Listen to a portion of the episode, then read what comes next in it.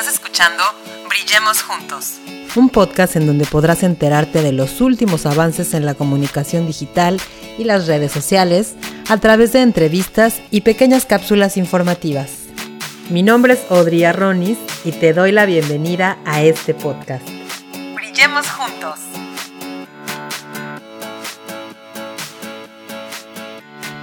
Hola, ¿cómo estás? Bienvenida, bienvenido a este podcast. Si tú aún no me conoces, déjame presento muy rápido. Yo me llamo Audrey Arronis. Soy comunicóloga, especialista en social media, especialista en podcast. Y estoy en este podcast precisamente para hablar de esos avances que van teniendo las redes sociales, el mundo del marketing digital y bueno, una que otra cosita, una que otra entrevista. Entonces, bueno, el día de hoy quiero hablar de un tema que nos pasa a muchas personas en varios momentos de nuestra vida y con el cual tenemos que lidiar, lidiar frecuentemente, pues no sé si a ti te pasa, pero a mí frecuentemente me pasa. A pesar de tener una carrera profesional que, en la cual he tenido éxito en distintas vertientes, logros académicos, tengo una maestría, mucha gente me dice, ay, qué bueno es tu trabajo, eh, qué bien lo haces, eres muy responsable, tal pues, pues me pasa, me pasa muchas veces que pienso que cuando tengo éxito es una serie de golpes de suerte, que en realidad yo soy un fraude, que en realidad en cualquier momento la gente se va a dar cuenta de que no soy tan buena como ellos piensan. ¿Te ha pasado? Se siente bien feo, ¿a poco no? Es muy habitual. Eh, las estadísticas mencionan que es un padecimiento muy habitual y se llama síndrome del impostor. Y fíjate que 7 de cada 10 personas lo han, lo han sufrido alguna vez a lo largo de su vida. Es más recurrente en las mujeres.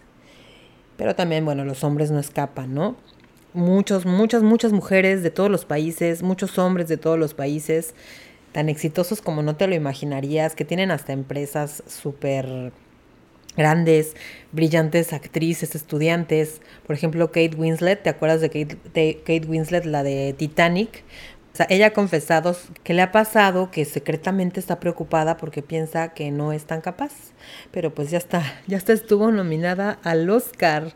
¿Te imaginas? ¿Alguna vez te habrías imaginado que un, una actriz nominada al Oscar tuviera este síndrome del impostor? Pues bueno, así es. Así es, muchos de nosotros lo hemos padecido. Y como les decía hace ratito, se siente bien feo, ¿no? También hay niveles, ¿no? Los expertos mencionan que hay niveles en este síndrome del, impostor. Uno, que desaparece con el tiempo, que bueno, ya después te la crees, la experiencia te hace creértela.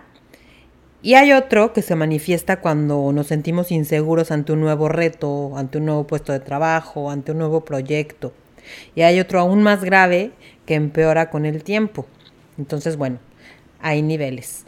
Pero si tú sientes que asumes que tu éxito es cuestión de suerte, si nunca te das crédito por tu inteligencia, sino más bien piensas que son factores externos, que has tenido mucha suerte, que realmente no has trabajado duro para lograrlo, entonces probablemente ah, tú tienes este síndrome, este síndrome del impostor, no te preocupes, no estás solo. Lo hemos sentido muchas y muchas y muchos, no te preocupes. ¿Y a qué se debe esto? Bueno, mencionan también que hay algunas posibles causas, algunos posibles orígenes.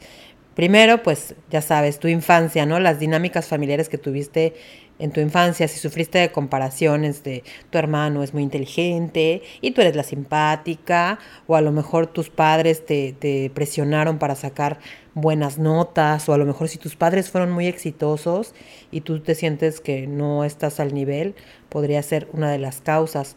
También estereotipos sexuales, ya saben lo típico, las mujeres, eh, esto, los hombres, aquello, los mensajes de éxito de la sociedad que nos mandan, ¿no? No eres una buena madre si eres una buena profesional, y si eres una buena profesional, no eres una buena madre, ya sabes, todas, todo este tipo de aseveraciones nos hacen mucho daño.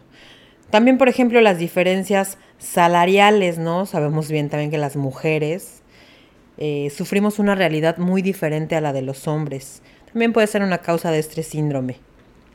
También la percepción que tengas de éxito, ¿no? A lo mejor si tú piensas que tener éxito es ser millonario, pues entonces nunca vas a estar, y si nunca te vuelves millonario, pues siempre te vas a sentir frustrado, vas a sentir que no eres suficiente, ¿no?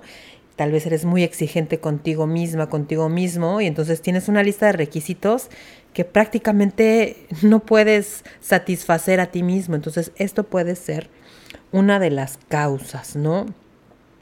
Este término fue acuñado en 1978 por Pauline Clance, que pues porque ella misma lo sufrió.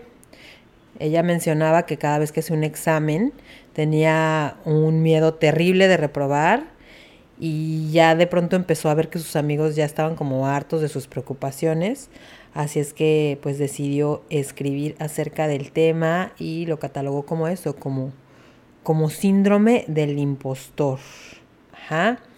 Ella estaba estudiando la carrera de psicología clínica y este, y pues cuando terminó se dio cuenta que no era la única, que había un montón de, pacientes que llegaban y que le decían, me siento como un impostor a, a toda esa gente tan brillante.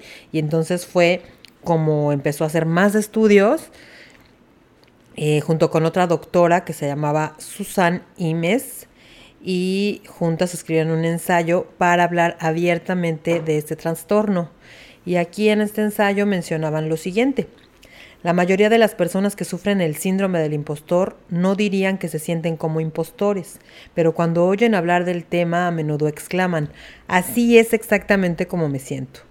Tú dime, ¿tú te, has sentido así? ¿Te has sentido impostor? No te preocupes nuevamente, te digo que tiene solución. Lo que es importante es que no te afecte en la vida laboral, que te des cuenta que seas consciente de que estás atravesando por este síndrome del impostor, porque si no, realmente podría afectar tu vida profesional. Te podría afectar a manera de que no corras riesgos. Si tienes un trabajo y no eres emprendedor, pues a lo mejor pedir un ascenso sería imposible para ti. O tal vez si tienes tu propia empresa, pues para ti va a ser imposible asumir nuevos retos, no te vas a sentir capaz. Además de todo, tener este síndrome del impostor por mucho tiempo, pues afecta tus niveles de estrés, el estrés que ya tenemos por todos lados. Por lo tanto, también afecta tu productividad, porque entonces postergas tareas, postergas proyectos, no te sientes capaz de hacerlo y entonces, pues, te estresas, te estresas, te frustras, te frustras, te frustras, te frustras. ¿Ya has escuchado? ¿Has visto ese reel? Ay, perdón, es que está buenísimo, ¿eh? Este, entonces, bueno, ten cuidado, ten cuidado, te digo, no estás solo. Si sientes que este mal del impostor ya te está rebasando, que estás dejando de hacer cosas porque no te sientes capaz, entonces definitivamente busca ayuda.